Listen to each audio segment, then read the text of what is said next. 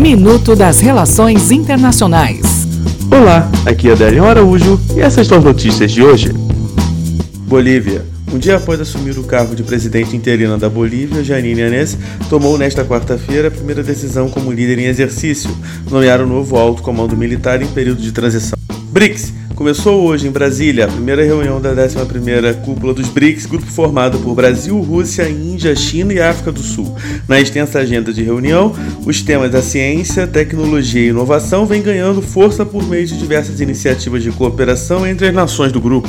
Israel e Palestina. Após uma breve pausa, os lançamentos de foguetes israelenses e palestinos foram retomados nesta quarta-feira, segundo dia de escalada da violência que já é considerada a mais intensa dos últimos meses. Até o próximo minuto.